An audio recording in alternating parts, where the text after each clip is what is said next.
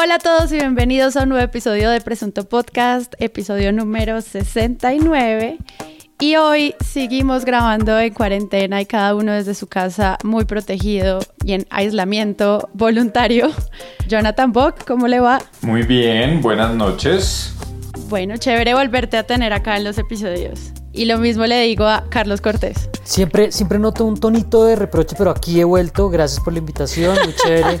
Estar de regreso a Presunto, no estoy tan guardado en mi casa. Hoy salí a una fotocopiadora. Le tocaba entregar una fotocopia ampliada de la cédula. Me estaban pidiendo el certificado de función de Mozart. Entonces me tocó salir corriendo a buscarlo. Obvio, porque uno siempre lo tiene ahí a la mano, por si acaso. Para poder poner Mozart en una fiesta que voy a hacer en Zoom, entonces salí rápido a sacarle fotocopia ampliada al 150. y Santiago Rivas. Hola, buenas. Hoy para empezar vamos a retomar nuestra famosísima sección de titulastres que nos la ayudan a preparar nuestros seguidores en redes sociales. Y quisiera arrancar por el que nos envía arroba preciso andar y es una noticia que se publica en El Espectador donde se denuncia que Fernando San Clemente está en líos desde febrero cuando se halló un laboratorio de coca en una finca vinculada a su familia. Ni la fiscalía lo ha citado a interrogatorio ni los cinco hombres capturados en fragancia han sido llamados a juicio. El titular es mencionado por el usuario porque se pregunta sobre el término ¿está en líos? ¿Ustedes qué opinan? Quién sabe, es decir, tal vez se esté hilando fino. Eh, yo estoy pensando que tal vez eso fue redactado por un bogotano. es decir, eh, eh, yo lo digo es porque cuando mi papá me decía a mí que, que, cualquier cosa era posible causal de verdaderos problemas, dice, se va a meter en un lío conmigo. Es decir, la, la connotación de lío tal vez suene eufemismo, tal vez no lo sea, mm, mm, me parece que se está hilando fino, pero ok, es, un polémico lío, es un, es un presunto lío. Estaría muy, muy interesante que encontráramos algún día una noticia que dijera polémico lío. Esa nunca la he escuchado junta. Presunto lío o tal vez sea un rifirrafe. Ah, yo extraño el mundial. Sí, estuvo lindo. Bueno, nos dice, nos envía arroba Joa Richis esta noticia publicada en El Tiempo. Asteroide del tamaño de siete estadios de fútbol se acerca a la Tierra. La NASA reveló que el asteroide pasará cerca del planeta este 6 de junio. Ella pregunta al tiempo si los siete estadios son de los grandes o de los pequeños porque no maneja muy bien esa unidad de medida. Hay que aclarar además que Juan Diego Soler publicó un artículo en el espectador explicando que efectivamente no estaba pasando cerca de ninguna manera, ¿no? Que era, se trataba de una distancia realmente muy grande como para preocuparse, pero, y esta es una cosa que tendremos que tratar en nuestro próximo capítulo de periodismo científico, siempre hay un periodista que se agarra del próximo asteroide que va a pasar cerca a la Tierra y en esto cerca, gracias a Einstein, es muy relativo, como para saber si sí o si no va a causar disrupción. Spoiler alert, no, normalmente no va a causar ningún tipo de disrupción. Y cuando él lo menciona en redes, eh, creo que la persona encargada en el tiempo corrige la nota y le dice, pues que gracias. Y eso es algo que para Presunto pues es un gran logro de que los usuarios, otros periodistas pues puedan ayudar a que se mejoren los contenidos en los portales. Así que otro de los usuarios dice, esto es un pequeño paso para el hombre y un gran salto para los titulares. Está bueno. Muchas gracias, arroba el compás de Juan.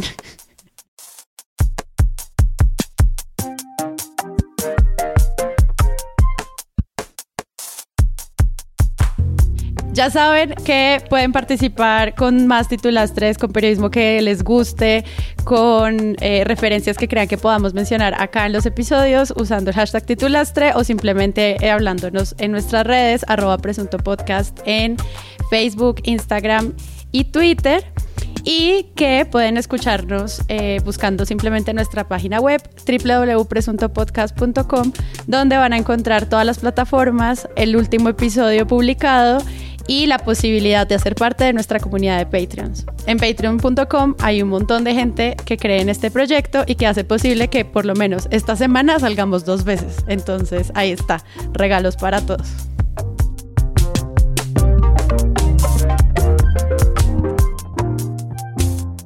Uf, ¿de qué vamos a hablar hoy? Hay un montón de temas muy interesantes que podemos seguir tocando pero hoy especialmente queremos eh, mencionar ¿Cuál ha sido el cubrimiento que han tenido los medios frente a esta figura de poder que representa el fiscal? Desde siempre ha sido muy importante la relación que tienen los medios con esta institución y con quien es el fiscal general de la nación. Y pues bajo varios casos que están ocurriendo más recientemente con decisiones que está tomando el fiscal Barbosa, eh, Presunto Podcast pues se dedicará de alguna manera muy concienzuda a revisar cómo ha sido este cubrimiento desde muchísimas esferas sociales. Entonces, solo como para darle un poquito de contexto, el fiscal Barbosa llega a este cargo a finales de enero. Ya había sido consejero de Derechos Humanos del presidente Iván Duque y pues es muy clara la relación de amistad que tiene con él. Entonces, muchas de las preguntas que vamos a empezar a abordar y que hemos visto y que vamos a ver y analizar en este episodio, pues están muy centradas en si él actúa o no con independencia, si se puede eh, declarar impedido o no. Hay muchos conceptos en torno al conflicto de intereses. Siento que son estas palabras que empiezan a, a volver siempre que tenemos un nuevo fiscal.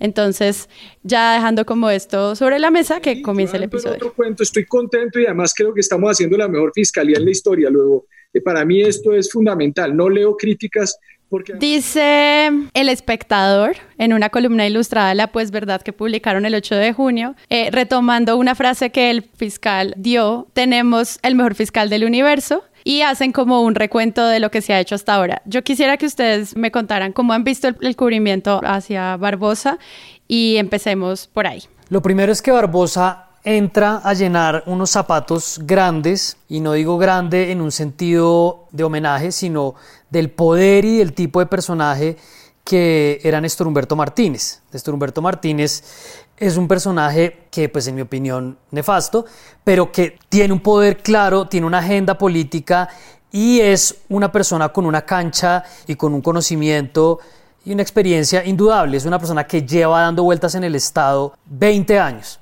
sino más. Entonces llega Francisco Barbosa con su mechoncito ahí al aire. No quiero sonar irrespetuoso, Rivas, con el gremio, pero... no se preocupe, por eso me lo rapo. Yo tengo, yo tengo en, en, en mi cabeza dos imágenes de él. Una como un panelista de un evento en el externado donde habla de libertad de expresión, pues porque era un profesor de allá. Y el otro como un panelista de hora 20, bastante soberbio, un poco sobrado, que básicamente opinaba de cualquier tema y que en la recta final, antes de entrar al gobierno, estuvo en la campaña presidencial de Iván Duque, que es una cosa que él no dice, o sea, no estamos hablando solamente de que él sea amigo de Iván Duque, sino que él trabajó en la campaña. Entonces, para no alargarme en el punto que tú preguntas, Sara, es, entra con una experiencia y con un perfil mucho más bajo a reemplazar a un fiscal que dominaba medios, que movía teorías, que hacía ruedas de prensa para mover casos y él de entrada, yo creo que ha habido como dos, dos, líneas. Una la de RCN, que de entrada RCN obviamente apoya su gestión y lo podemos ver cuando comentemos la denuncia que él hace de Petro. RCN le da es una amplificación absolutamente desproporcionada. Y por el otro lado, Vicky Dávila, que lo ha tenido en un par de ocasiones clave, ¿no? Cuando él arranca, que le hace una entrevista ahí a las afueras del búnker, y la de la semana pasada o hace un par de semanas con los 100 días que le hace en la fiscalía con su chaquetica negra y comentando sus 100 días históricos. Ahí es donde, donde veo yo que él trata como de ubicarse eh, de alguna manera grandilocuente porque no tiene una prosa también elaborada, como que él trata de desmarcarse de la relación con el gobierno, pero en general hasta este momento me parece un fiscal que no ha tenido una fuerza para poder poner agenda en los medios como lo podía hacer Néstor Humberto, pero en cambio sí ha producido noticias en algunos casos porque probablemente trató de hacer un spin y en otros porque yo pienso que él no tiene la experiencia para hacer las cosas que que puede hacer y va a terminar siendo un problema para él. Y ahí es donde creo que él en estos 100 días acumula una cantidad de noticias que para mí en particular ponen una preocupación incluso más alta de la que yo tenía cuando él empezó. Yo creo que, que hay dos cosas que me parecen que son muy importantes en, en cómo hacerle vigilancia a esa relación de, de medios y el fiscal. Pero antes de eso es que Colombia es ese maravilloso país donde todo cambia para que todo siga igual, ¿no? O sea, se vuelven a repartir las cartas, es decir, tenemos un fiscal nuevo con un presidente nuevo y volvemos a estar en una situación muy similar a Néstor Humberto con Juan Manuel Santos, donde sigue habiendo unos patrones de fondo que desnudan esos vicios y esas miserias del cubrimiento de los medios, especialmente con, con, el fiscal. ¿Y por qué es tan importante el fiscal? Yo creo que hay dos, dos asuntos claves. El primero es que pues el, el fiscal marca la agenda de la gran mayoría de los medios de nosotros que creo que además si no fueran por las filtraciones de la fiscalía habría muchos problemas para llenar por lo menos el 40% del contenido de la mayoría de los medios. y eh, el otro tema que me parece que también es, es un as bajo la manga que, que manejan muy bien los fiscales es el acceso a él, ¿no? O sea, la posibilidad de hacerles entrevistas, la posibilidad de hacerle como una veeduría, pues es muy limitada a, yo diría que a, los cinco medios a semana, el tiempo, el espectador, Caracol y RCN. Hay muy poco más, ¿no? A lo mejor se me escapa alguno y a lo mejor la silla vacía logra en determinado momento una entrevista o, hay otros espacios que lo pueden hacer, pero la, la mayoría... por fin consiguieron a Uribe, ¿no? La silla consiguió Uribe. Por 10 años después. pasó Uribe Pero la, pero la mayoría lo pues tiene muchas limitaciones, ni hablar de la prensa regional eh, que jamás van a poder alcanzar a, entrevistarlo. Entonces ese manejo de, de, esas relaciones es clave también para entender la dinámica de por dónde van esos favores o por dónde van esa buena prensa que le pueda hacer RCN o que le pueda hacer Caracol también por supuesto. Y ahí diría yo que están esos dos, dos, puntos principales que no son solamente de este fiscal, sino como digo, es algo que constantemente vemos en el cubrimiento que hacen los medios a la cabeza de la fiscalía. El fiscal en Colombia siempre ha sido una figura cuestionada, ¿no? Eh, yo recuerdo eh, los tiempos de, de Grave con Gaviria y de Valdivieso con Samper eran... Yo era muy joven, pero es que yo nací viejito, entonces me acuerdo de esas vainas. Me acuerdo que la crítica principal es que el mecanismo de elección del fiscal no era un mecanismo que garantizara una independencia verdadera de la fiscalía, eh, verdadera autonomía de la fiscalía con respecto de la presidencia, y esa es una discusión que se sigue dando hasta ahora. Y creo que el problema, como yo lo estoy viendo no para hablar de los medios, sino como yo, Santiago Rivas, lo veo desde donde estoy, es que este fiscal se parece mucho al gobierno al que corresponde y eso es un problema por muchas maneras. Primero, porque este gobierno pues es un puto desastre, pero además porque el hecho de tener un fiscal que se parezca tanto a su gobierno es evidencia de que tenemos un fiscal gobernista. Y pues ya Charlie dio las claves, es decir, está su amistad con Iván Duque, su participación en la campaña de Iván Duque, pero también el hecho de que se trata de un académico más bien gris, desconocido en círculos, no es un tipo que tenga unas apariciones realmente grandes ni notorias en medios de ningún tipo y de repente aparece y lo primero que empiezan a hacer es la futurología de siempre de quién será el ternado que vaya a quedar porque nosotros ya tenemos instaurado en nuestra cabeza que se hacen ternas de uno entonces, ¿quién será el ternado que va a salir? ¿no? Incluso ahora se lo preguntaron, porque antes era perfectamente evidente y ahora fue, bueno, ahora quién va a salir. Y terminó siendo este Barbosa y efectivamente la mayoría de los medios, si no se mandieron en el clavo de que efectivamente iba a ser eh, Barbosa el fiscal, pero Barbosa es un tipo que no tiene mucho para mostrar en términos de su propia trayectoria. Y eso es percibido por este gobierno que busca muchas veces pasar de agache como una virtud y una ventaja porque a veces parecemos gobernados por el asesor de comunicaciones de presidencia. Y eso está hecho para construir, saquen el trago, una narrativa, que lo que hace es plantarnos un fiscal, ¿cómo? un fiscal que cumple un papel específico dentro de la agenda noticiosa que representa el gobierno. ¿no? Y esto se une con, tenemos un sistema de medios que está en gran parte, en gran medida, aliado al poder. Existe un mapa de medios predecible en ese sentido, pero además eh, hay una cosa y es que la fiscalía dicta la agenda de medios para muchas secciones del noticiero, dicta la agenda de medios para muchos, para muchos cuadernillos del periódico, la sección de opinión, la sección de judicial, la sección de política, la sección de regiones, en este caso con el caso de Aníbal Gaviria, entonces lo que hace la fiscalía está cubierto por muchos, muchos periodistas y eso en volumen, por un asunto de simple aritmética, va a dar con un fiscal que está interactuando constantemente con los medios y que hace parte del cuento que cuenta, para no decir la narrativa, ah, lo dije, no, del cuento que cuenta el gobierno sobre sí mismo y sobre a quién persigue.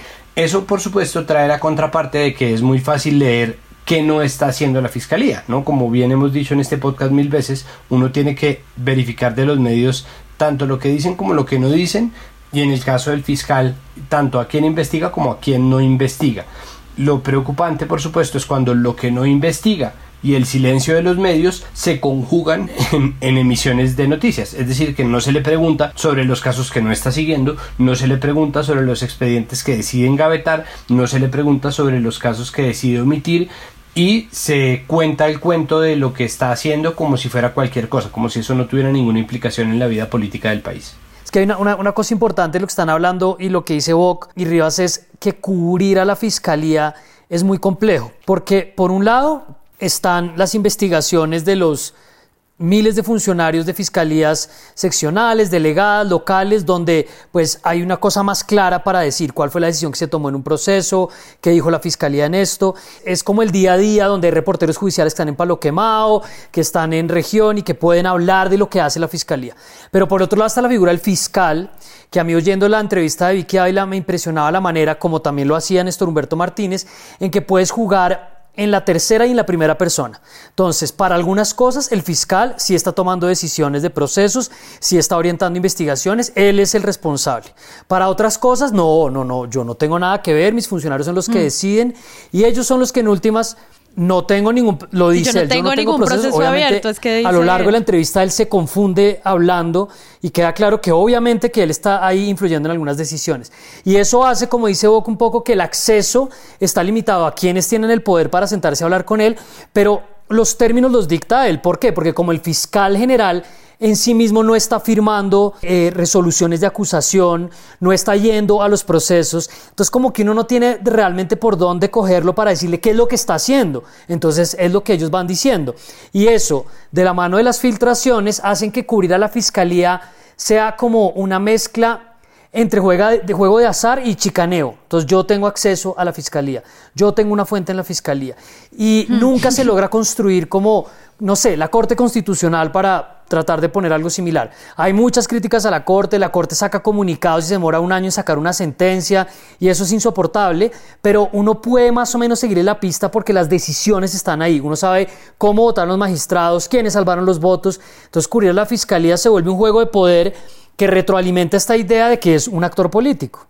Hay un tema con eso y es, por ejemplo, en Zona Franca, este programa de Daniel Pacheco, él empieza como su análisis de, sobre todo el, nombramiento del nuevo fiscal, y dice algo como... Para dejar que entendamos que el fiscal general, aunque tiene autonomía, es en realidad una ficha mixta del presidente de la República y de la justicia, sobre todo de la Corte Suprema.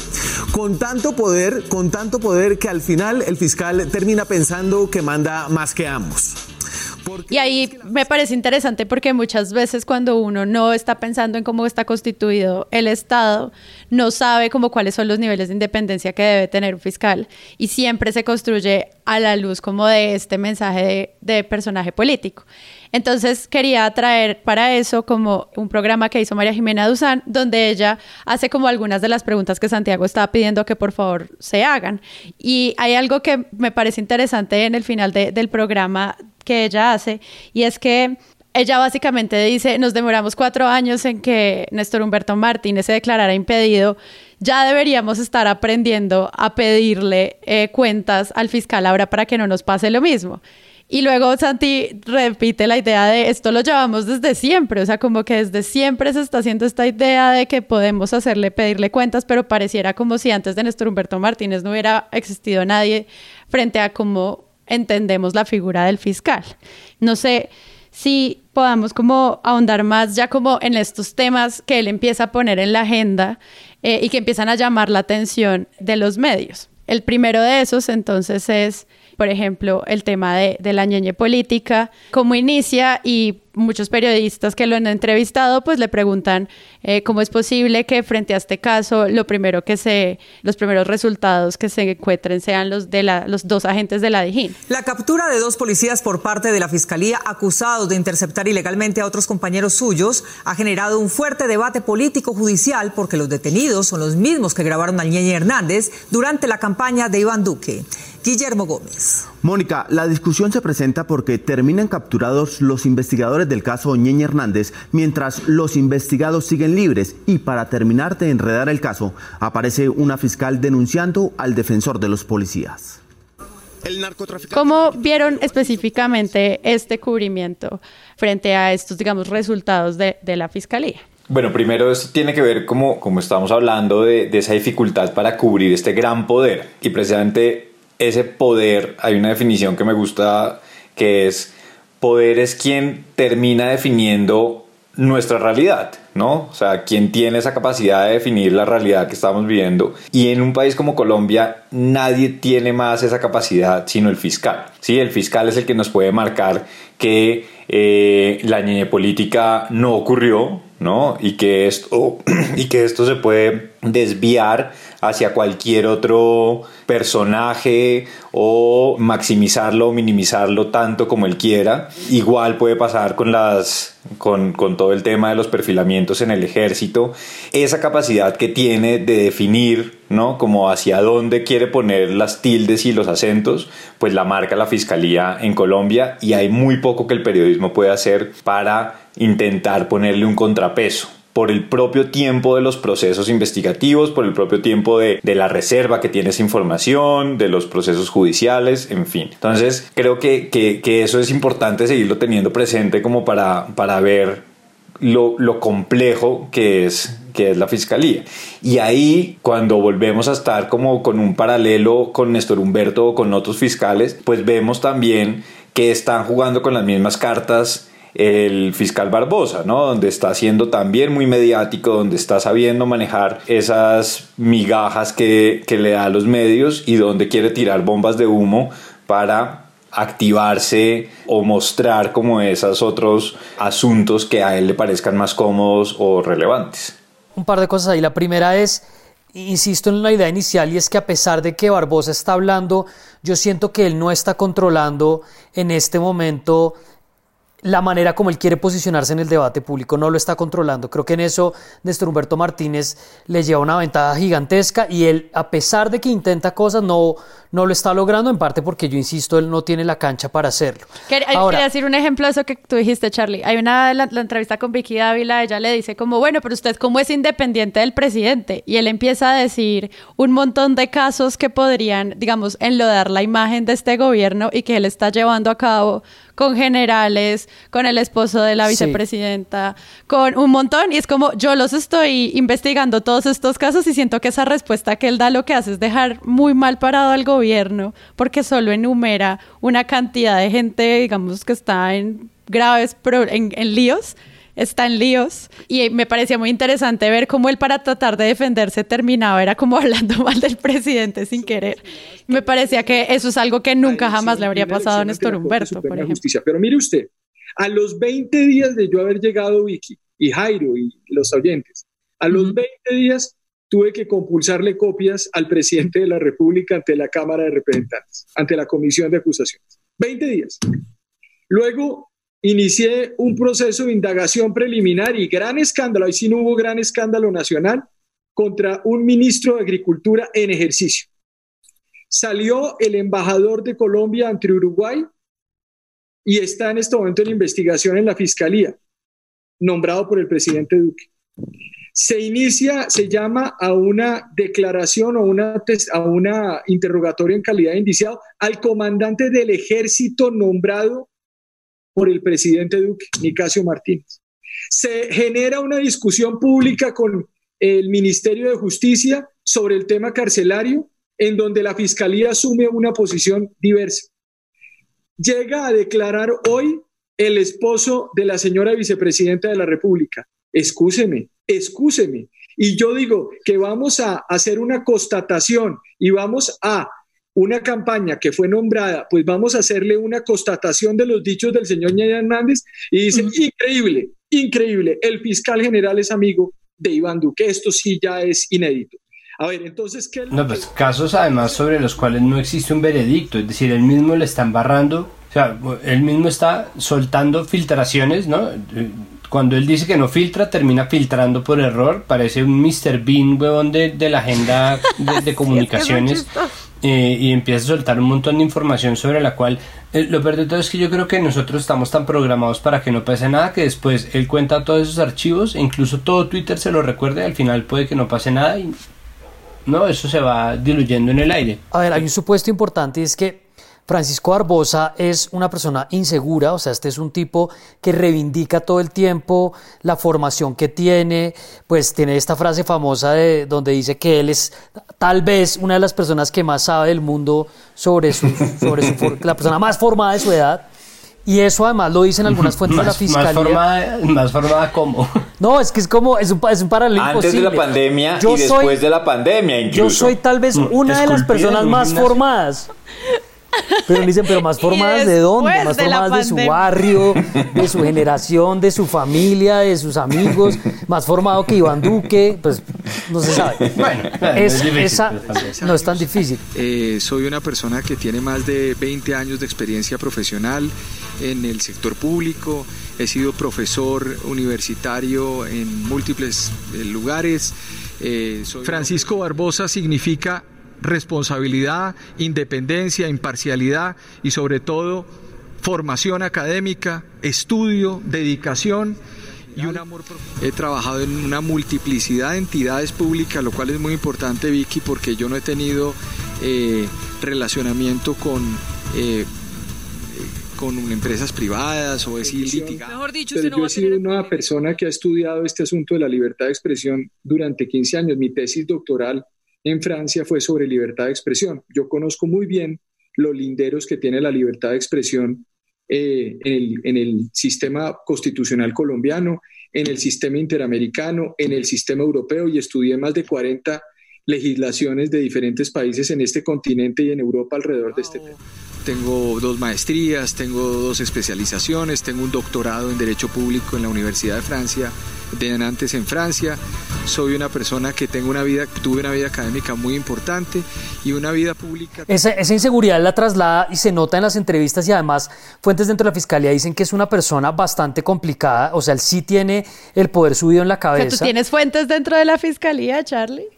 Ya tengo fuentes dentro de la fiscalía, señor fiscal. Y él tiene eso. Entonces, claro, eh, lo que uno ve en, en el, en el display que él hace en las entrevistas es, es, un poco eso, es como esa idea de que no, pero es que mire todo lo que yo hago, mire todo lo que yo soy, y se pone a hablar entonces en la entrevista de Vicky que, que, la, que el esposo de la vicepresidenta Marta Lucía Ramírez acaba de salir de una diligencia, que el general Nicasio Martínez, entonces lo que él vuelve a poner en el, en el, no solo está haciendo quedar mal al gobierno, sino lo que él está haciendo es poniendo en el imaginario de la gente todos esos casos que son muy complicados, donde él está tratando de contrastar con otros casos donde no está haciendo nada y que son más complicados todavía. Entonces, como, no, ese balance que estás haciendo es equivocado. Para cerrar el punto que creo yo, que él, él intenta hacer estos tipos de anuncios, pero hay unas eh, falsas equivalencias que está haciendo o unas medidas en las que realmente no está logrando generar un hecho político y lo que está haciendo es demostrando pues la falta de criterio y además una ausencia de estrategia. Entonces, vamos a, hablar de algunos, pero no vamos a poder hablar de todos. Entonces, el anuncio de que iba a hacer una indagación a Gustavo Petro, que es como si un periodista saliera en redes sociales a decir, me acaban de decir que Jonathan Bock está robando, voy a investigarlo. Como, pues huevón, vaya y verifica algo de eso y después viene y nos dice si es que realmente hay algo. O si usted lo está diciendo públicamente es porque quiere generar algún tipo de impacto. Entonces sale y dice, pues, pues sí, para salir a decir algo mal de Boca en presunto. Entonces, el hecho de la indagación de Petro, que es una falsa equivalencia desastrosa, desarchivar esta o sacar del cajón esta investigación con Aníbal Gaviria, que lo vamos a hablar ahora, esta, esta, esta captura contra los dos eh, agentes de la DIJÍN que estaban haciendo la interceptación de la ñeñe política, que ahora sí ellos van a decir, eso no tiene nada que ver con el fiscal, el fiscal no tiene competencia. ¿Cuáles más se me están pasando? Em, Claudia López en el supermercado. Es que el hecho de Lo de Claudia López porque estaba en el supermercado violando la cuarentena. Y en eso creo que él, tratando de marcar una línea, uno dice para dónde va, qué es lo que quiere hacer. Y siento que no le está funcionando la fórmula que le funcionaba muy bien a Néstor Humberto Martínez, de que los medios se le suban en alguna de esas agendas y se vayan con él, como los, la bolsa de Petro que Néstor Humberto la utilizó para desviar el debate en el Congreso. Acá lo que él hizo con Gustavo Petro fue una cortina de humo que se le acabó al otro día. O sea, esa vaina fue una, una cosa chimbísima. Una presunta polémica. Dentro del informe del fiscal instructor se habla de una presunta financiación de mineros a la campaña de Gustavo Petro. Y en ese orden de ideas también se ha abierto esa beta investigativa para que sean en un momento determinado en eh, una investigación paralela exactamente qué estaba pasando con la financiación de esas campañas en La Guajira y para eso ya hemos impartido órdenes de policía judicial para que verifiquen eso en el, en el Consejo Nacional Electoral por parte del fiscal instructor. Es decir, de pronto a mucha gente le surge la duda de si usted lo que está queriendo es repartir responsabilidades más allá del uribismo y más allá del presidente Iván Duque como para tratar de nivelar la cancha o difuminar esas responsabilidades. Si hay dichos del señor Hernández contra diferentes campañas, entonces no se investiga una. ¿A usted le parece que es normal para el país yo decirle que entonces en el marco de una investigación donde este señor habla de una y de la otra campaña, entonces no hay que investigar una campaña porque entonces políticamente puede ser mal leído. Pero ¿y por qué no sabíamos eso, señor fiscal? Porque el país solamente ha estado porque hablando este de una país, de las campañas. Porque este país funciona con interceptaciones eh, y con filtraciones a la prensa y yo no soy un fiscal que le entrega a la prensa todo lo que llega a la fiscalía. Hay un tema y es que no siempre son entrevistas lo que ocurre con el cubrimiento del fiscal, sino también programas de opinión donde traen, digamos, a expertos de diferentes alas políticas para opinar sobre el tema. Entonces, no sé, el programa de Zona Franca o el programa de María Jimena Dusa no necesariamente están retomando entrevistas de él, sino de personas que o lo apoyan o son contradictores, etcétera. Y justo frente a este caso que tú estabas mencionando, muchas veces incluso quienes llama el productor para que sea quien apoye la imagen, pues porque muchas veces estos programas de opinión tienen ese ping-pong. Dice Claro, como todos no, tienen su Josías Fiesco. Mm, Suena como algo como, no, pues es que sí, sí, la embarró con lo de Petro. O sea, ni siquiera como estas personas que, digamos, traen para que el análisis tenga como una visión que apoye la gestión del fiscal, pues pueden justificarle muchas de esas decisiones que él está tomando a nivel de cuáles son los casos, digamos, mediáticos más amplios de la fiscalía. No sé, creo que es un senador del Centro Democrático diciendo, no, pues si el man la reembarró con lo de Petro. Me parece también interesante cómo se puede hacer el cubrimiento del fiscal. Yo creo ahí, Sara, que precisamente ese formato ping-pong sirve mucho para que, aunque sea frágil la argumentación y aunque a veces los invitados terminen reconociendo como los errores de estos personajes, pero sí termina para eh, dejar la idea suelta de, bueno, pero es un académico, bueno, pero no se le puede indilgar a él toda la... O sea, lanzan tres o cuatro salvavidas al personaje que muchas veces es lo que queda en la mayoría de la gente que no le está parando tampoco tanta bola al, al resumen. Claro. Y puntualmente en ese programa de, de Daniel Pacheco, en el de Zona Franca, hay un momento en el que los dos invitados dicen, bueno, pero hay tantos ojos sobre el fiscal, hay tanto como posibilidad de hacer leveduría, que es imposible que el fiscal cometa alguna torpeza o algo de un daño grande. Y yo decía, juepucha, como en este momento no está saltando Pacheco a, a decirles despierten y que, que, que están diciendo, acabamos de salir de cuántos años fue Néstor Humberto y miren todo lo que hizo, ¿no? O sea, esos son unos, como digo, unos salvavidas que muchas veces sí termina eh, quedando ahí como la idea, no, sí, pero es verdad, el fiscal, ¿cómo es que va a hacer algo malo si todo el país tiene los ojos encima de él o todos los medios lo están mirando, ¿no? Entonces es, es, es también ahí como tiene, a mí realmente es que el exceso de estos espacios de ping-pong me parece que es también como ya lo más facilista para, para muchos programas de periodismo. Pues es que, mi- mire que incluso dentro, de, dentro del gobierno ya hay espacios en donde hablan de los chascos del fiscal, ¿no? Está María Isabel Rueda, es en que se está preguntando María Isabel, mm, habla sobre los chascos del fiscal y Fernando Londoño Hoyos también le da su palo. Pues Julio, yo no sé, pero este caso de Aníbal Gaviria mm, es un, es un caso más en la cadena de chascos de la actual Fiscalía General de la Nación. Hagamos un rápido repaso. Primero, anunció imputación con medida de aseguramiento contra el alcalde de Popayán por haber estado en Palacio sin haber contado que había viajado a España días antes de la visita. No sucedió. Segundo, anunció que le abriría a la alcaldesa eh, eh, Claudia López investigación penal por ir a mercar con su pareja. Pues la medida desproporcionada no se dio. Anunció una imputación formal contra el embajador Fernando San Clemente y no se ha dado. Eh, en el caso de Odebrecht anunció que iba a reenderezar la investigación y al respecto no ha habido una sola decisión. Anunció en, en el caso de Álvaro Gómez que un aforado iba a ser llamado a indagatoria por su crimen. Puso a todo el mundo a especular quién sería el aforado y no pasó nada. En el caso de la ñeñe política, en lugar de tomar decisiones, resolvió investigar a los investigadores. Es como si en su momento el fiscal Alfonso Valdivieso hubiera capturado a los oficiales de la, de, la policía que grabaron los narcocassettes, que eran ilegales, en lugar de hacer lo que tenía que hacer y que hizo, que fue iniciar el proceso 8000 y no matarlo en la cuna como está sucediendo con la ñeñe política, la están matando en la cuna. Todo esto estaría contrariando incluso la afirmación del propio fiscal de que él sería el mejor de la historia.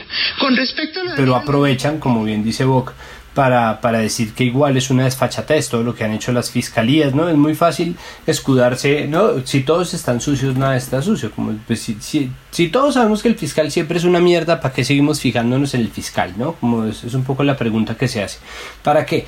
¿Para qué nos ocupamos tanto del fiscal si todos sabemos que el fiscal nunca es limpio? Entonces, incluso lo que yo salgo a decir, como pues no, si todos sabemos que desde The Grave el fiscal era un fiscal de bolsillo porque estaba elegido en gran parte por influencia del gobierno y eso todos están en una manguala y eso está para mantener el statu quo, ¿no? Pues un poco ya 29 años después de la constitución del 91, pues ya todos estamos un poco acostumbrados a que el fiscal sea eso, exactamente. Incluso eso puede ser como una manera de establecer una narrativa de independencia, como si ven, es que hasta Fernando Londoño ellos me está dando palo, es que incluso el uribismo cerrero me está dando palo porque es que los chascos de esto y los chascos de aquel, que es un poco lo mismo que ha hecho Fernando Londoño ellos con el mismo Duque, ¿no? Que cuando Duque está haciendo una desgracia para el uribismo, o sea, cuando los, los, los números de aprobación van eh, a la baja, entonces es un desastre y tiene que salir de aquí, ¿no? Y, los editoriales ¿no? incesantes en contra del presidente, pues con el fiscal va a ser un poco lo mismo porque se asume como parte del gobierno y yo insisto en que ese es el punto central.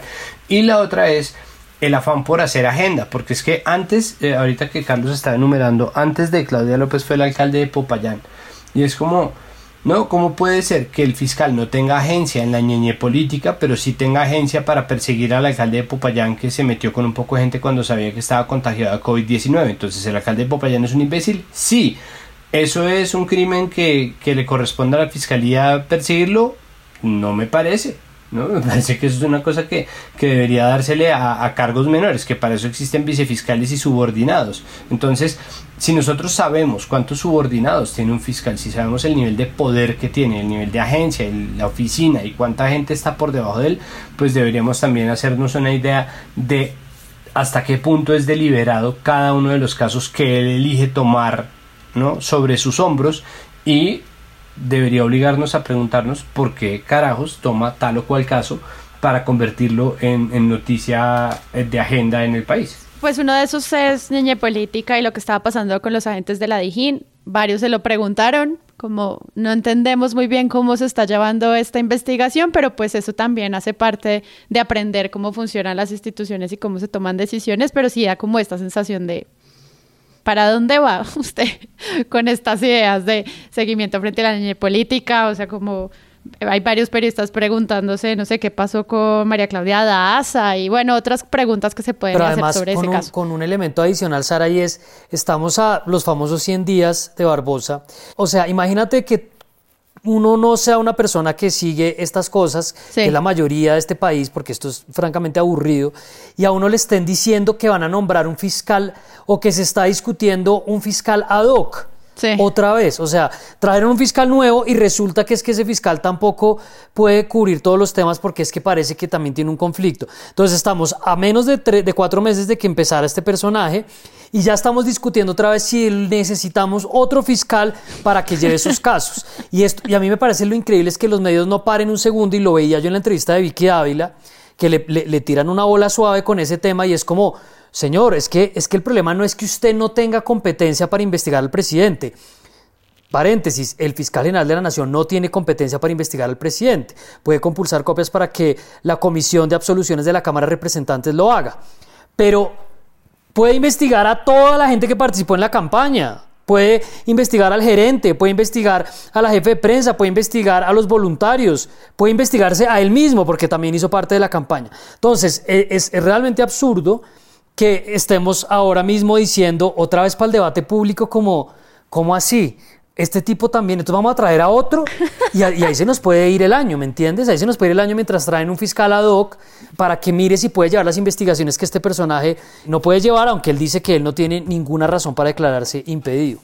Suena Néstor Humberto como fiscal ad hoc. Absolutamente feliz. Yo ando en otro cuento, estoy contento y además creo que estamos haciendo la mejor fiscalía en la historia. Luego, eh, para mí esto es fundamental. No leo críticas porque además si las leo me mortifico y si, y si me ah. mortifico no puedo trabajar en los temas que necesito trabajar.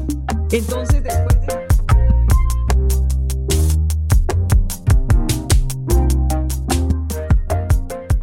Bueno, y en medio como de esta toma de decisiones, pues realmente lo que nos hace nos que los llama la atención de, ay, venga, hagamos un episodio, es lo que ocurrió con el gobernador de Antioquia, Aníbal Gaviria, que pues ha sido suspendido y sindicado. Atención, la Fiscalía General de la Nación dictó medida de aseguramiento contra el gobernador de Antioquia, Aníbal Gaviria, por presuntas irregularidades cuando fue mandatario de los antioqueños entre 2004 y 2007. A esta hora Jorge Zuluaga nos tiene en vivo el reporte y la información, los detalles. ¿Qué fue lo que pasó, Jorge? Adelante. Camilo, muy buenas tardes para usted y para todos los televidentes. 12 y 3 de la tarde, pues justamente el ente investigador impuso esta medida privativa de la libertad contra el gobernador de Antioquia, Aníbal Gaviria Correa, por irregularidades en la contratación. Según el comunicado que ha expedido la Fiscalía General de la Nación, estos elementos probatorios que han recopilado dan cuenta del presunto pago irregular de anticipos y otras anomalías en el proceso de contratación y construcción de la troncal de La Paz durante el primer periodo del gobernador de Antioquia entre los años 2004 y 2007. Y nos permitimos leer el comunicado. En este proceso, según explica el colombiano, se sindica Gaviria por los presuntos delitos de contrato sin cumplimiento de requisitos legales y peculado por apropiación en favor de terceros.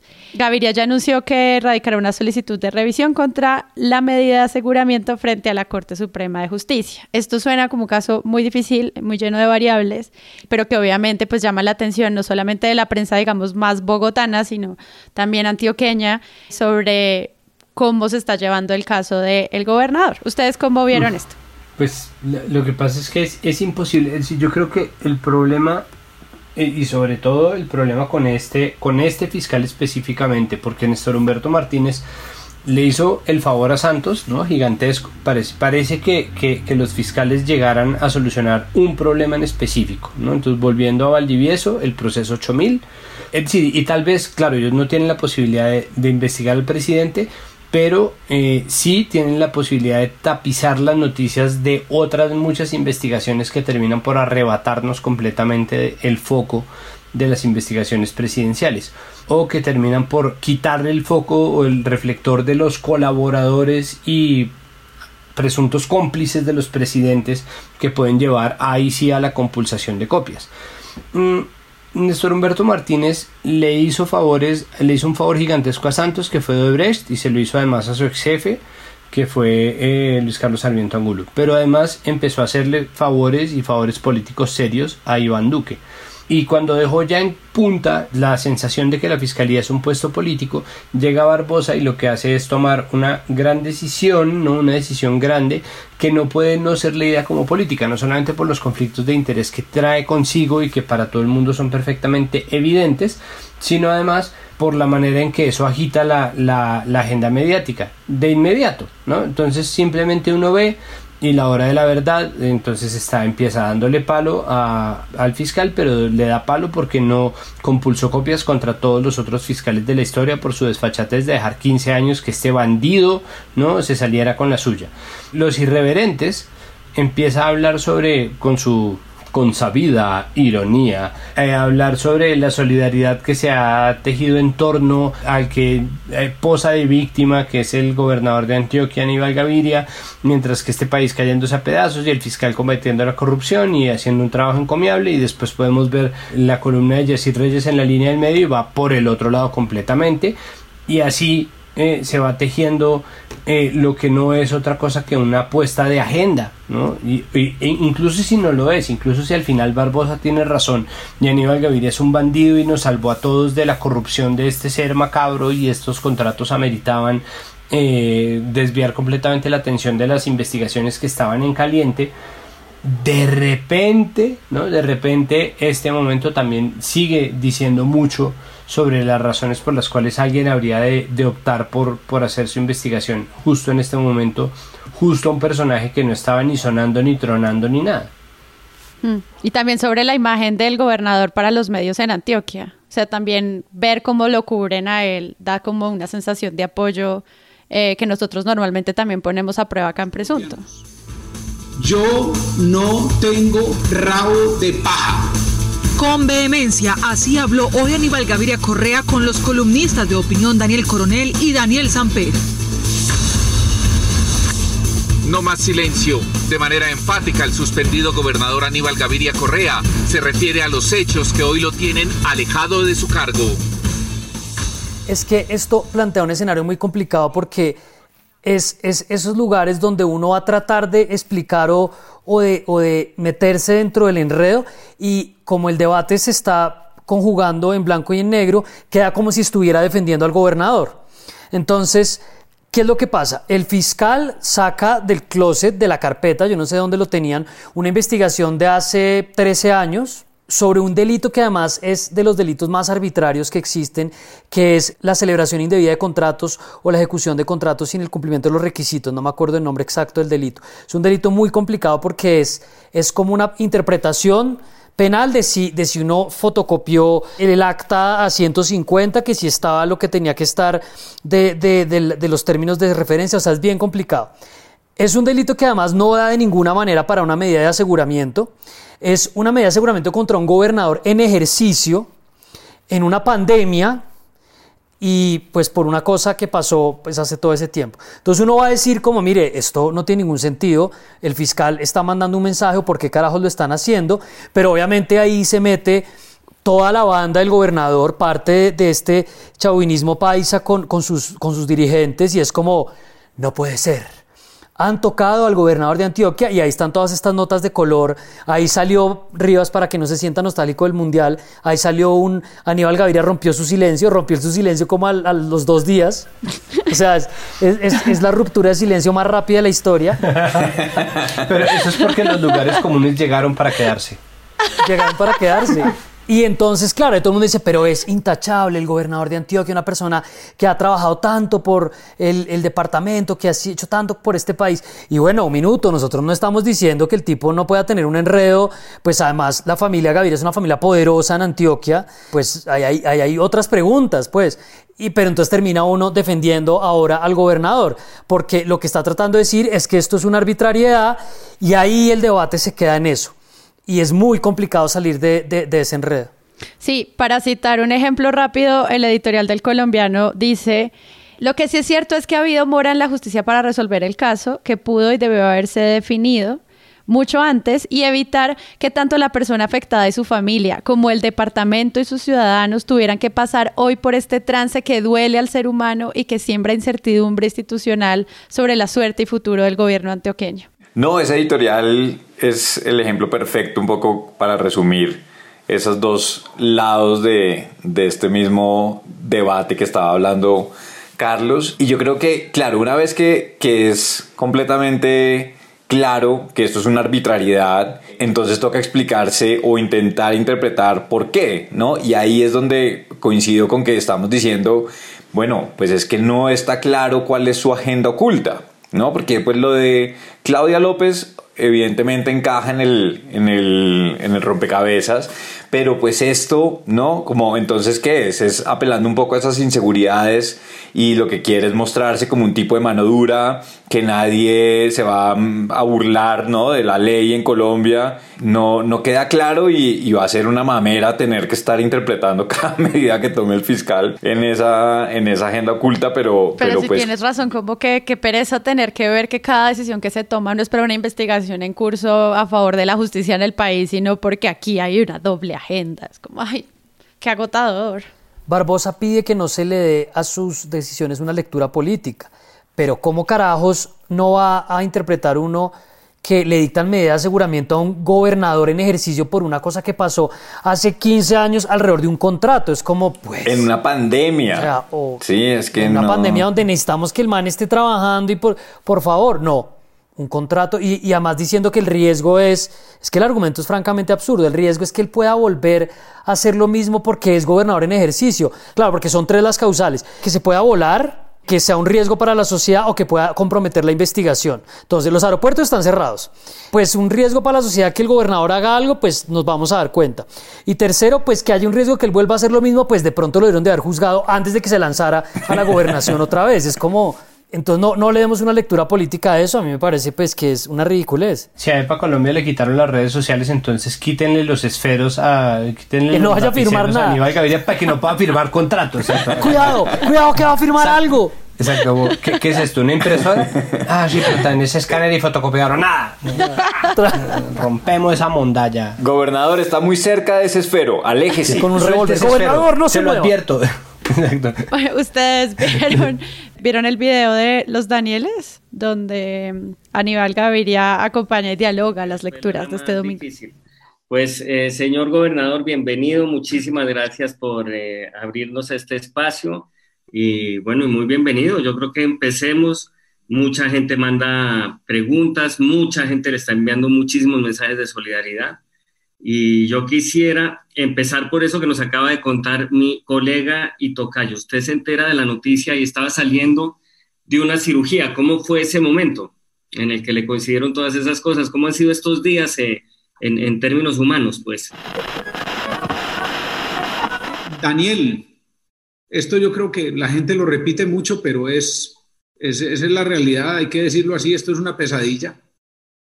Eh, yo me enteré de esto alrededor de las diez y media, once de la mañana, cuando eh, me enviaron el- la primera información por un amigo, por, la, por un WhatsApp, y, y yo no podía dar crédito a esta situación. Esto es algo absolutamente inaudito. Eh, yo no, no quiero tampoco entrar, digamos, en contraataques. Por supuesto, me voy a defender y me voy a defender con mucha convicción, me voy a defender con toda la energía, pero quisiera que esa defensa no fuera tanto atacar a alguien o alguna institución. Eh, no es mi estilo, pero indudablemente esto es una decisión desproporcionada.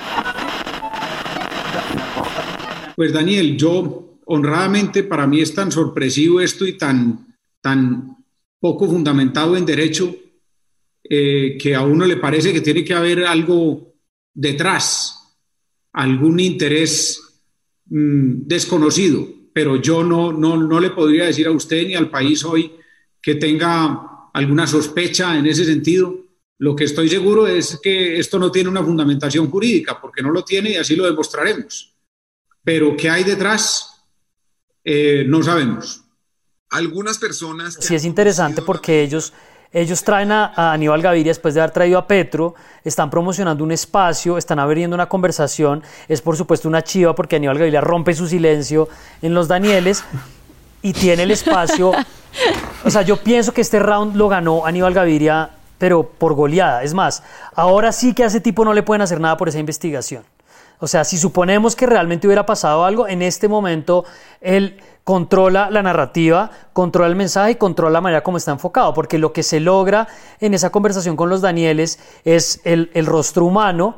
Eso es una entrevista periodística, digamos, al estilo de Vicky, pues no tanto, es como más una charla entre ellos, donde se dan el espacio para hablar, donde hay un poquito como de humor, o sea, el mismo Petro, que tiene una relación muy intensa con Coronel, va al espacio, bajan la guardia, entonces Gaviria tiene un espacio tremendo, una tribuna que en este momento está muy, muy grande, para exactamente hacer lo que él necesitaba hacer, que era darle el spin y decir, esto me ha afectado enormemente, esta es una injusticia, y pues básicamente, o, o yo no sé si de pronto es que Barbosa quería era ayudar a Gaviria, es que es de verdad uno dice, bueno, ¿y cuál era el objetivo de la jugada? Porque le dan, abren el micrófono y ese, esa charla con los Danieles tiene un poco el espacio para que termine Gaviria mostrándose como un poco la víctima, pues como era obvio que él iba a tratar de mostrarse. Eso, eso era apenas lógico. Sí, ahí en ese punto Gaviria dice... Yo creo que el señor fiscal, y no quiero entrar en esa polémica directa, porque repito, no es mi estilo y uno se mantiene en su estilo, pero obviamente también tengo que ser directo y franco, se equivocó tremendamente. Eh, yo creo que hay que enfocarse mucho más en la justicia que en el show. Eh, eso no puede ser eh, la posición de un, de un fiscal, salir a comunicar al país una medida tan desproporcionada y tan arbitraria, mientras el país está esperando otras decisiones de la justicia de mucha mayor dimensión.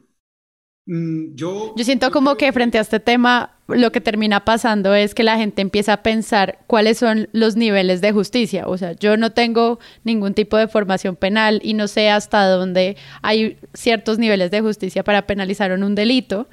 Pero si este tipo de cosas ayudan a que en la opinión pública se inserten ideas sobre que esto es desproporcionado y que hay otras cosas más importantes, que oye fiscal, este tipo de cosas lo que hace es que pensemos que no estás trabajando en cosas más importantes. Como que ese es un mensaje que empieza a quedar también ahí. No sé ustedes cómo lo ven. Pues es que desde el comienzo saltó la gente a decir, pues es que eh, ahí están las medidas para contrastar. Hay una investigación, en, hay unos audios, no solamente ya la investigación de Julián Martínez y de Guillén, sino también las columnas de Coronel que muestran eh, quién es Calladaza, eh, qué papel juega cada uno de los actores en el ajedrez del poder, de la ñeñe política, es decir, está abierto eso y no existe un solo movimiento. Hay un laboratorio de procesamiento de coca en la finca del embajador colombiano en Uruguay y, y, en cambio se está investigando a Claudia López que rompió la cuarentena siendo ella alcaldesa de Bogotá. Es a mí no me parece que ella hubiera debido hacerlo, pero al mismo tiempo es como, bueno, marica, decir, si los policías se pueden meter en moto por el carril de Transmilenio, de pronto Claudia López pudo salir al hijo de puta carulla, ¿no? Es como, pero entonces estas cosas que hacen que personas que en primer lugar estarían pidiendo que las figuras de, en el poder sean responsables, ¿no? Como yo, yo sería el primero en salir a decir como Claudia López, porque saliste a Carulla a hacer mercado? Si no podías, ya estaba eh, tu esposa haciéndolo. Entonces ahora hacen que, como dice Carlos, termine uno defendiendo a Aníbal Gaviria, defendiendo a Claudia López diciendo, pero es que no es tan grave, no es una cosa de fiscalía, ¿no? No, no, no, es, no es de fiscalía, eso debería ser la figura. Es que eso, no, no me parece que eso sea de fiscalía, ¿no? Y el hecho es que es inevitable preguntarse, y eso yo también se lo adjudico la falta de cancha, ¿por qué carajos es que está haciendo entonces esos movimientos? Y lo que parece simplemente es que está tratando de dar golpes de agenda o al menos de ganar tiempo mientras se termina por desviar una investigación, que es exactamente lo mismo que hizo, pero con mucha más destreza Néstor Humberto Martínez. Estamos ya dando vueltas en círculos. Estos casos lo que terminan siendo exacto, estamos volviendo a, a, mordernos la cola. La escogencia de los casos está perfectamente claro, está perfectamente claro además porque es evidente hasta qué punto se pega de la estrategia de este gobierno, entonces yo no sé si se han fijado, ¿no? Pero pues yo creo que sí se han fijado, pero sale el presidente a decir como vamos a hacerle caso a los científicos, vamos a hacer eh, unas medidas serias eh, para combatir el COVID-19, vamos a hacer, eh, vamos a continuar la cuarentena. Entonces todo el mundo dice, ¡Ah! puta, así la cuarentena, con las siguientes excepciones. Personas de pelo rubio, personas de tez morena, personas que tengan en su closet un suéter azul, obreros de la construcción, trabajadores médicos, gente que venda tiendas, gente que compre en tiendas, gente que haga no sé qué, gente que haya aspirado alguna vez a ganarse un reinado de belleza. Gente sacan un montón de excepciones y básicamente nosotros cinco que estamos aquí grabando este podcast somos los únicos huevones que estamos en cuarentenados, ¿no? Eh, pero la cuarentena está, es decir, el discurso está. ¿No? Por el otro lado, el fiscal dice, no, esta fiscalía va a ser completamente independiente, si no mire usted, el presidente que tiene una tercera tetilla y además el esposo de la vicepresidenta eh, que estaba en contubernios con un tipo peligrosísimo y además eh, este otro tipo del centro democrático, cosa tan horrible, absolutamente terrible. ¿Qué voy a hacer? Investigar a Petro, ¿no? ¿Qué voy a hacer? Dictarle medidas de aseguramiento a Aníbal Gaviria. Y además, esta es una fiscalía que no hace filtraciones, es la mejor fiscalía del universo. No tengo pruebas, pero tampoco tengo dudas en absoluto. Y en mi calidad de mejor fiscal del universo, yo te puedo decir tranquilamente que no te filtro y no le filtro a nadie información, ¿no? Esto que te estoy yo contando de que Petro tiene una sala privada en su casa en la cual realiza bailes de pole dancing es eh, no una filtración sino una información veraz que yo te estoy dando a ti en primicia como fiscal que no filtra información. Entonces, e, ese discurso doble del gobierno de nosotros nos apegamos al discurso, firmamos los pactos ambientales y no hacemos un culo, firmamos los pactos por la libertad de prensa, pero no respetamos la libertad de prensa, firmamos la cuarentena, pero no estamos respetando la cuarentena, sino se la estamos entregando en las manos a los gremios. Es exactamente la misma táctica que está haciendo el fiscal. Ponemos agenda, decimos que se vienen, como todos los fiscales dicen, investigaciones exhaustivas y esas investigaciones exhaustivas muy seguramente no terminarán en nada. Contento y además creo que estamos haciendo la mejor fiscalía en la historia. Luego,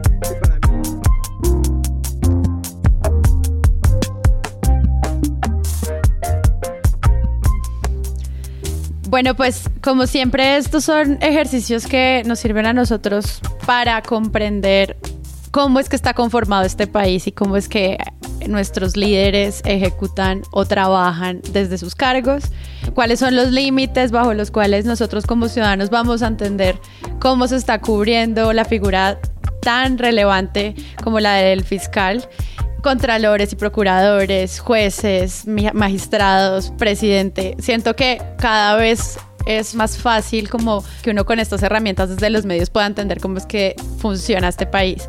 Entonces, pues nada, muchas gracias Jonathan. Muchas gracias, Sara, Carlos, Santiago. Y muchas gracias, Carlos. Yo, yo dejo una idea para cierre muy corta y es, ojalá los medios encuentren, y pues intentaré hacer desde mi tribuna el esfuerzo, una forma de cubrir a este fiscal que sea de alguna manera independiente de, de, lo que nos van a estar tirando, porque es que esto va a ser todo el tiempo así y pasaba lo mismo con, con Néstor Humberto, pero esto va a ser más desordenado. ¿Cómo hacemos eso? ¿Cómo hacemos para mantener una línea? decir, vamos a, a, ver cuáles son las grandes preguntas de la fiscalía y no pues lo que termina pasando y es movámonos a punta de filtraciones. Con estas palabras cierro mi intervención. Gracias, un placer haber estado hoy en Presunto con ustedes. Gracias, Santi. con mucho gusto. Muchísimas gracias y bueno, nos veremos. Ay, bueno, mentira, ¿puedo hacer una pequeña semicuña, semianuncio? Hágala. Bueno, eh, es muy posible que este sea en un buen tiempo eh, el último presunto que grabe, al menos en un mes o algo así, porque efectivamente ya empiezo a trabajar en Canal Capital. Mm, eh, lo digo porque es posible que el horario sí me dé para grabar, pero al mismo tiempo eh, también es posible que, el, que la actividad sobre actividad no me dé sino para trabajar como en, en, en, la trasescena, ¿no? en el en, el, en la idea de agenda, de seguir trabajando en el presunto, pero tal vez no esté aquí grabando. Y sobre todo también porque me interesa que, que pongamos a prueba ese famoso dicho que dice que la lengua es el azote del culo y, y contarles que voy a estar en Canal Capital trabajando eh, de 7 a 8 en un espacio de lunes a viernes llamado Puntos Capitales, en donde vamos a hacer análisis de las noticias y en el cual por supuesto estoy invitándolos a ustedes como panelistas del presunto y a todos ustedes también como público a que nos agarren a palo porque obviamente no puede uno someter a su visión crítica a todo lo que pasa en el entorno de los medios y pretender salir inerme, uh, ileso de de los errores que por supuesto vamos a cometer en el ejercicio de, este programa. Entonces les cuento eso para que vean el programa, para avisar por si acaso yo no voy a poder estar un rato, pero por supuesto voy a seguir aquí trabajando en presunto, en los chats y muy laboriosamente. Te estaremos vigilando. Santi. Pues nada, tú puedes volver y si quieres decir que el mejor programa de la televisión es Puntos Capitales, pues acá te diremos sí o no. Entonces. Pues yo no tengo pruebas, pero tampoco tengo dudas de que este es el mejor programa del universo. bueno. Eh, yo soy Sara Trejos y gracias a todos por escucharnos en esta semana con doble episodio.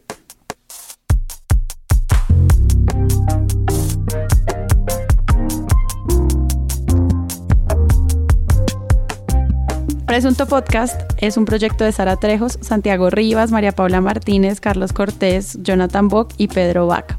Y cuenta con el apoyo de la preproducción y postproducción del Loro Podcast, una iniciativa de Maru Lombardo y Rodrigo Rodríguez. Recuerden que podemos hacer este episodio gracias al apoyo de nuestra comunidad de usuarios que por medio de la plataforma de Patreon confían en nosotros para que cada semana exista un nuevo capítulo, mundiales, titulastres, análisis y una conversación privada en nuestra cuenta de Twitter Presunto Plus exclusiva para Patreons. Gracias por seguirnos en nuestras redes sociales, Presunto Podcast, en dejarnos mensajes y sobre todo gracias a todos por compartir los episodios. Hemos crecido gracias a eso y sabemos que es la mejor manera de apoyar a creadores de contenido en audio para crecer. Entonces los invitamos a que se laven las manos, que se cuiden mucho, que escuchen podcast y que busquen un nuevo episodio la próxima semana. Yo soy Sara Trejos. Chao.